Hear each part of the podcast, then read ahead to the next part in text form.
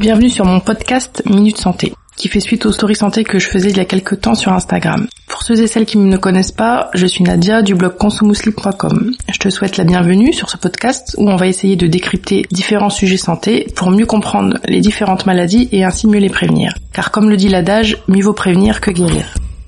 Bienvenue dans ce quatorzième épisode du podcast. Avant de commencer, je voulais remercier Boost ton feeling good qui m'a laissé un commentaire sur Apple Podcast et qui dit super moment, très instructif, pourtant court mais tellement complet. Merci Boost ton feeling good pour ton commentaire encourageant. Je suis contente que le contenu te plaise. Si toi aussi tu souhaites soutenir le podcast à ton échelle, n'hésite pas à le noter et à laisser un commentaire, ça me fera plaisir de te lire.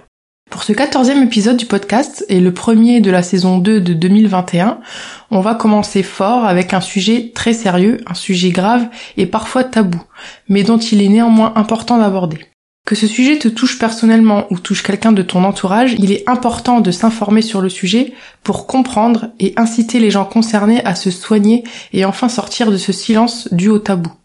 Pour cet épisode 14, on va aborder le sujet de l'anorexie mentale. Dans un premier temps, on va voir ensemble quelques chiffres et les principaux symptômes de l'anorexie mentale, puis dans la seconde partie de l'épisode, on verra ensemble le retentissement sur le plan santé de l'anorexie mentale et les grandes lignes de son traitement. Je te souhaite une bonne écoute.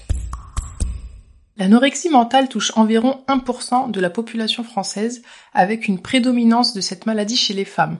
En effet, on compte 9 femmes touchées pour un homme.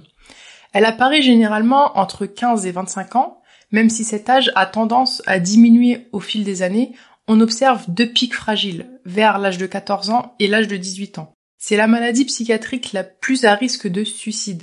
C'est aussi une maladie mortelle, de par les complications qu'elle peut occasionner. Sa mortalité est estimée à 1% chaque année. On distingue deux grands types d'anorexie. L'anorexie restrictive pure, c'est-à-dire que la personne mange peu et va plus ou moins pratiquer une activité physique importante. Généralement, cette forme évolue vers le second grand type d'anorexie qu'on appelle purgatif, c'est-à-dire que la personne va se faire vomir et ou utiliser des moyens médicamenteux pour entre guillemets se vider, comme des laxatifs ou encore des diurétiques, qui sont des médicaments qui augmentent les urines. Dans cette seconde forme, peut être associé des crises boulimiques, mais ce n'est pas systématique. Voyons ensemble les divers symptômes, qui sont très nombreux, que l'on peut retrouver en cas d'anorexie mentale. Avant cela, voyons comment débute ce trouble. Il commence généralement à l'adolescence, quand des changements s'opèrent au niveau du corps et viennent perturber l'image de celui-ci. Il existe différentes portes d'entrée et c'est important d'être vigilant sur ces points, surtout chez les adolescents. Cela peut être par exemple un régime alimentaire restrictif chez une adolescente ou un adolescent qui va faire qu'elle va basculer vers un rapport pathologique à la nourriture et basculer vers l'anorexie. Donc cela peut également commencer dans ce qu'on appelle des groupes aristes, en gros les professions où euh, le poids euh, les professions où les passions où le poids doit être maintenu à un certain chiffre, par exemple les mannequins, certains sportifs, les danseurs, etc., etc. Il faut savoir que le déni est fréquent dans l'anorexie mentale.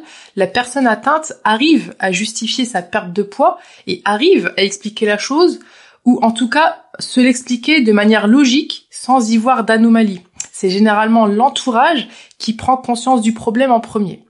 L'anorexie, elle va se caractériser par ce qu'on appelle les trois A. A pour anorexie, amaigrissement et aménorrhée, qui est le fait de ne plus avoir de règles. Commençons avec le symptôme majeur de l'anorexie, celui qui saute aux yeux, en tout cas aux yeux extérieurs, celui que l'on voit en premier, à savoir la perte de poids. Cette perte de poids va être plus ou moins rapide selon les cas et va être déniée complètement par la personne anorexique malgré que cette perte de poids soit voulue et volontaire. Les stratégies les plus souvent utilisées vont être une pratique excessive du sport, boire énormément d'eau, on appelle ça la potomanie, le fait de s'exposer au froid volontairement dans le but de brûler des calories, etc., etc. Cette perte de poids va aboutir à l'effacement progressif de ce qu'on appelle les caractères sexuels, tels que la poitrine, par exemple chez la femme, et euh, ça va aboutir également à différents troubles, notamment au niveau des ongles qui vont devenir fragiles et cassants, au niveau des cheveux qui vont devenir fins et cassants, et on observe aussi également une chute de cheveux, etc., etc. En fait, tout va être au ralenti. Le métabolisme de la personne anorexique va être bas, sa tension artérielle va chuter, son rythme cardiaque va diminuer, sa température également. C'est le glissement progressif euh, vers la mort. J'utilise ce mot fort volontairement car c'est un trouble à ne pas minimiser s'il touche quelqu'un que tu connais. À côté de la perte de poids, un autre des symptômes de l'anorexie mentale est la restriction. Celle-ci va s'installer progressivement, insidieusement, et va porter à la fois sur la quantité et la qualité. Sur la quantité, en opérant une restriction sur le nombre de calories ingérées par jour, d'où la dangerosité des régimes qui comptent les calories chez les adolescentes et même chez certaines adultes à risque. J'ai dit sur la quantité mais aussi sur la qualité et donc sur la qualité avec l'éviction progressive de certains types d'aliments, plutôt gras, plutôt sucrés, cette restriction, elle va être sélective. Au début, la personne, elle va retirer tout ce qu'elle juge comme calorique, comme les pâtisseries, les gâteaux, les sodas, le beurre, etc., etc., puis va progressivement commencer à retirer la viande, puis les féculents, etc., etc., aboutissant à un régime alimentaire rigide, fermé, très sévère et inflexible. Ces restrictions sont accompagnées de troubles du comportement alimentaire, comme le fait de trier de façon maladive ses aliments, le fait de diminuer à l'extrême ses bouchées. Je donne l'exemple des petits pois qui est parlant. Une personne anorexique va dans quelques cas, en fait, manger petit pois par petit pois. On observe donc généralement une lenteur dans la prise des repas, des rituels autour de ça, le fait aussi de couper en tout petits morceaux ces différents aliments, qui fait aussi que les repas sont parfois interminables malgré le peu de quantité ingérée. À côté de cela, euh, le pèse-personne et le miroir seront quasiment des obsessions avec une vérification du poids et de la silhouette dans le miroir tous les jours, voire plusieurs fois par jour. En plus de cela, les personnes atteintes d'anorexie vont adopter ce qu'on appelle des stratégies de perte de poids, euh, dont on a cité quelques exemples plus tôt. Cela peut être donc le fait de boire beaucoup, de faire beaucoup de sport, de prendre des laxatifs ou des diurétiques, mais aussi d'autres médicaments comme les fameux coupes-fins, les amphétamines, etc., etc., de s'exposer au froid, les vomissements provoqués, etc., etc. Un des symptômes importants de l'anorexie et qui permet de comprendre comment se voit un ou une anorexique, c'est ce qu'on appelle les distorsions cognitives qui vont se caractériser par le fait que la personne est déjà dans le déni de sa maladie, elle va expliquer tous les effets secondaires de l'anorexie par d'autres plaintes somatiques et expliquer euh, sa maigreur, par exemple, comme quelque chose d'héréditaire ou autre. La personne anorexique n'a pas réellement conscience de son trouble dans la plupart des cas. À cela s'ajoute ce qu'on appelle la dysmorphophobie, qui correspond au fait que la personne anorexique a une représentation perturbée de son propre corps. Elle ne voit pas son corps comme nous, personnes extérieures, la voyons. Une image assez parlante que tu as dû déjà voir, c'est l'image d'une personne anorexique, donc d'une maigreur extrême, qui se regarde dans un miroir et euh, qui voit dans le miroir une personne obèse. L'anorexique, même s'il n'est pas gros, se, se ressent réellement gros en son fort intérieur. On va également observer des fausses croyances autour de tout ce qui a trait à l'alimentation, à la digestion, au poids, et aussi des pensées obsessionnelles sur les mêmes thématiques. Toutes les restrictions sur le plan alimentaire vont être dues à cette distorsion cognitive. Tous les aliments évités sont évités pour une raison qui leur est logique, même si ça ne l'est pas réellement. C'est comme si la personne anorexique avait un système de pensée autour de l'alimentation et du poids vraiment à part. Un autre des symptômes, donc l'aménorrhée, comme je l'ai dit plus tôt, est aussi un symptôme de l'anorexie. L'aménorrhée n'est pas forcément présente dès le début de la maladie.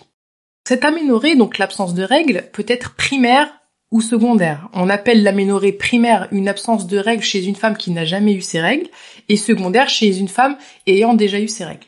Et enfin, tous ces symptômes entrent dans le cadre d'une personnalité avec des traits caractéristiques. On retrouve très fréquemment chez les anorexiques le fait d'avoir des traits obsessionnels. Ce sont des personnes généralement perfectionnistes, dans le contrôle, un peu psychorigides, etc., etc.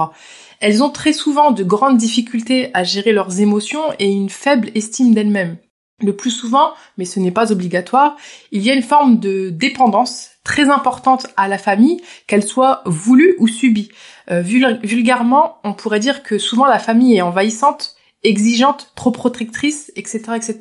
Et enfin, les personnes euh, anorexiques vont généralement se surinvestir sur le plan intellectuel au détriment du reste, à savoir les relations sociales, amicales, etc.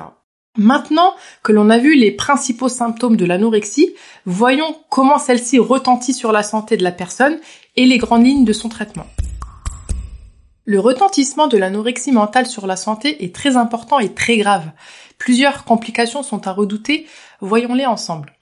Tout d'abord, il existe un risque d'ostéoporose par le manque de vitamine D et de calcium que l'anorexie occasionne, mais aussi par une destruction massive du tissu osseux qui est dû lui-même à un manque d'œstrogène qui lui est secondaire à l'anorexie. Les muscles vont littéralement fondre, c'est ce qu'on appelle l'amyotrophie. On peut aussi retrouver chez certains anorexiques des œdèmes qui sont, le signe d'une dénutrition très importante. On peut également observer un certain nombre de troubles, comme un manque de potassium, un manque de sodium, un manque de calcium ou encore de phosphate, qui vont eux-mêmes impliquer des dysfonctionnements au sein de l'organisme. On va aussi observer une anémie par carence en fer, mais aussi en vitamines B9 et B12. Les globules blancs vont aussi diminuer, rendant les personnes anorexiques plus sensibles aux infections. Le rein, enfin les reins, vont mal fonctionner également, et cela peut aboutir à une insuffisance rénale.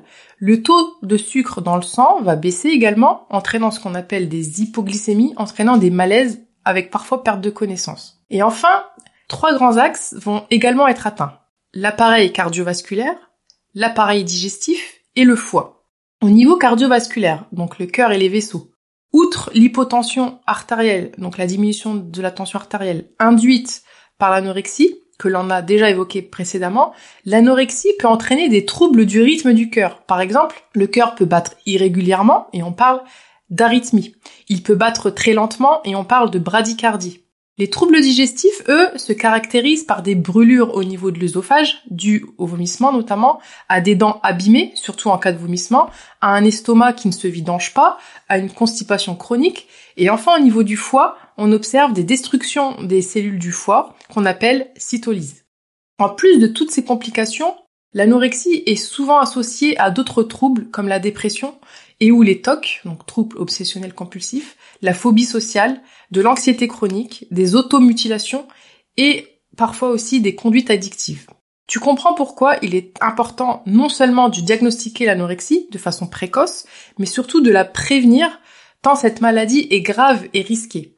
Pour résumer les quatre grands symptômes qui aident à diagnostiquer l'anorexie, c'est donc premièrement la restriction alimentaire avec l'amaigrissement plus ou moins important, la peur excessive de prendre du poids, la dysmorphophobie, c'est-à-dire le fait que la perception du corps soit perturbée, déformée, et enfin le déni de la maladie. Avant de passer aux grandes lignes du traitement de l'anorexie, il est important de connaître certains facteurs qui, s'ils sont présents, évoquent une anorexie mentale très sévère qu'il est important de prendre en charge ou de faire prendre en charge le plus rapidement possible. Voici ces facteurs de sévérité. Donc déjà le fait que l'anorexie touche une personne de sexe masculin ou qu'elle touche quelqu'un de très jeune ou au contraire qu'elle survienne tardivement à l'âge adulte sans antécédent plutôt d'anorexie. Si le déni de la maladie persiste plus de 4 ans, la forme est plutôt sévère. Pareil, si l'amaigrissement est très important ou intervient chez une personne déjà maigre de base, euh, d'autres facteurs de mauvais pronostic sont à prendre en compte, comme le fait que la personne ait un environnement socio-familial de mauvaise qualité, que la personne mette du temps à se faire soigner, etc., etc. Dans tous les cas d'anorexie, la prise en charge se doit d'être le plus précoce euh, possible, et d'autant plus si quelques-uns de ces facteurs sont présents. Voyons maintenant, sans rentrer dans les détails, les grandes lignes du traitement de l'anorexie. La prise en charge de l'anorexie est très complexe et doit être pluridisciplinaire. Elle fait notamment appel à des nutritionnistes, des psychiatres, des psychologues, etc., etc. Et son but est d'éviter que l'anorexie ne devienne chronique et surtout d'éviter les complications qu'on a citées plus tôt. La prise en charge est longue, très longue, et commence souvent sous forme d'un contrat avec la personne anorexique, avec des objectifs de poids, des objectifs nutritionnels et de prise en charge psychologique. Cette prise en charge euh, débute avec un bilan complet de la personne anorexique. Elle peut être soit faite en ambulatoire, c'est-à-dire euh, sans hospitalisation, pour les formes les moins graves, ou à l'hôpital pour les cas les plus graves ou les plus à risque. Il existe tout un nombre de critères pour savoir si la personne anorexique relève d'une prise en charge ambulatoire ou en hospitalisation. Donc voici les grandes lignes du traitement. Tout d'abord le repos. avec une renutrition très progressive. Le traitement euh, par psychothérapie qui, lui, a pour but d'aider la personne anorexique déjà à accepter les soins, d'accepter le fait qu'elle a besoin de se faire soigner, mais aussi de l'aider à accepter de se renourrir. Euh, la psychothérapie va servir également à traiter et à corriger ce dont on a parlé tout à l'heure, donc les distorsions cognitives, les fausses croyances autour de l'alimentation, du poids. Ce travail de psychothérapie va aussi venir faire un travail sur l'estime de soi et les relations sociales. D'ailleurs, ce soutien psychologique doit perdurer même après l'amélioration des signes cliniques. Le deuxième grand axe de la prise en charge va être le traitement de toutes les complications et des pathologies associées à l'anorexie qu'on a citées précédemment. Le troisième grand axe va être la prise en charge nutritionnelle qu'on peut diviser grossièrement en deux grosses étapes. Une première étape où il va s'agir de renourrir très progressivement la personne afin de maintenir le poids et de ne plus maigrir et de prendre du poids très progressivement dans un second temps. Cette première étape peut être qualifiée de renutrition. La seconde étape va consister à rééduquer nutritionnellement parlant la personne anorexique en réintroduisant des notions de souplesse, de plaisir, de sociabilité dans l'alimentation. Et ce travail se fait conjointement avec le psychiatre, les psychiatres et ou les psychologues. Le but de tout cela est que l'alimentation redevienne quantitativement et qualitativement correcte et que les comportements alimentaires se normalisent. Et enfin, une fois la rémission, il ne faut pas croire que la personne ayant souffert d'anorexie doit être lâchée dans la nature. Il est primordial qu'elle bénéficie d'une prise en charge sur le long terme, avec un minimum, un soutien psychologique régulier, un suivi nutritionnel régulier, et pourquoi pas, si elle accepte, lui proposer des associations de malades d'anorexie ou des groupes de soutien. Dans cet épisode, on a essayé de décrypter ensemble un problème de santé très complexe, à savoir l'anorexie mentale. Il en reste beaucoup à dire, bien entendu. J'ai essayé à travers ce podcast de te donner des grandes lignes afin que tu puisses y être mieux sensibilisé et ne pas juger si ça concerne quelqu'un de ton entourage. On a vu que l'anorexie mentale était très riche de symptômes divers et variés, comme la perte de poids, les différentes restrictions, les différentes stratégies du contrôle du poids, les distorsions cognitives, l'aménorrhée ou encore différents traits de personnalité associés. On a vu également que l'anorexie avait de nombreuses complications, comme l'ostéoporose, une fente musculaire, des œdèmes, des troubles au niveau des différents composants du sang, une insuffisance rénale, des troubles cardiovasculaires, digestifs et au niveau du foie. Ce qui en fait une maladie très grave et à prendre au sérieux, à diagnostiquer et à prendre en charge le plus rapidement possible. Son traitement peut se faire en ambulatoire ou en hospitalisation et va consister en un traitement nutritionnel, psychologique et un traitement des complications dues à l'anorexie. J'espère que cet épisode a pu t'aider à mieux comprendre l'anorexie mentale, cette maladie grave et qui reste encore tabou. N'hésite pas à t'abonner au podcast Minute Santé pour ne rater aucun épisode. Je te dis à dans deux semaines pour le prochain épisode qui portera cette fois-ci sur la boulimie, un autre des troubles du comportement alimentaire qu'on essaiera de décrypter ensemble.